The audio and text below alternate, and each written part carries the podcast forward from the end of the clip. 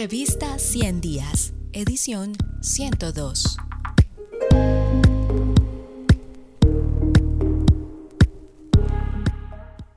Nota sobre un estallido social en Colombia. El paro nacional 28A. Por Marta Cecilia García y Santiago Garcés. La movilización nacional que inició el 28 de abril de 2021 fue convocada por el Comité Nacional del Paro, bajo la consigna Es el momento de parar por vida, paz, democracia y contra el nuevo paquetazo de Duque.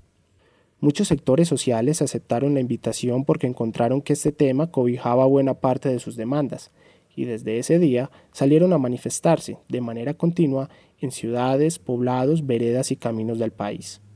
Acompañaron los tradicionales repertorios de lucha con un despliegue de creatividad que incluyó música, canto, danza, pintura callejera, teatro, acciones performáticas, mascaradas, artes circenses, narración, cuento, poesía. Algunos recurrieron a la toma y destrucción de peajes y centros de atención inmediata de la policía,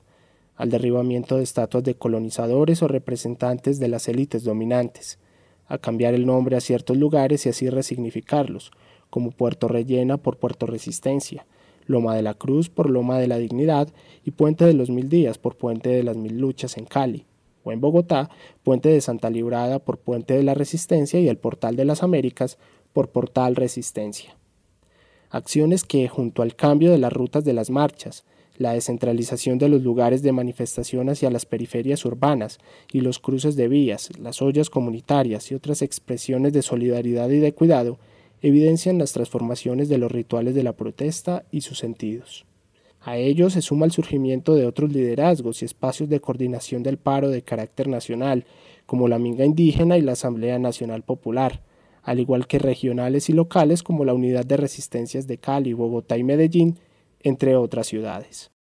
En la medida en que se prolongaba la duración del paro, las noches pasaron de la fiesta al terror y la lucha social fue ganando densidad, gracias a su capacidad de movilizar amplios grupos de población a las transferencias de aptitudes, esfuerzos y cuidados de unas organizaciones a otras o de unos grupos a otros, a la legitimación social de las reivindicaciones y a las posibilidades de estructurar efectos a largo plazo, al tipo de desafío público que plantearon los actores sociales y la respuesta que obtuvieron de sus antagonistas, así como a la escala internacional lograda particularmente por el eco que tuvieron en el exterior las violaciones de derechos humanos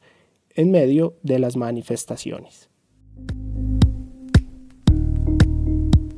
Si quieres terminar de conocer este artículo, ingresa a nuestro sitio web www.revistaciendiasinep.com.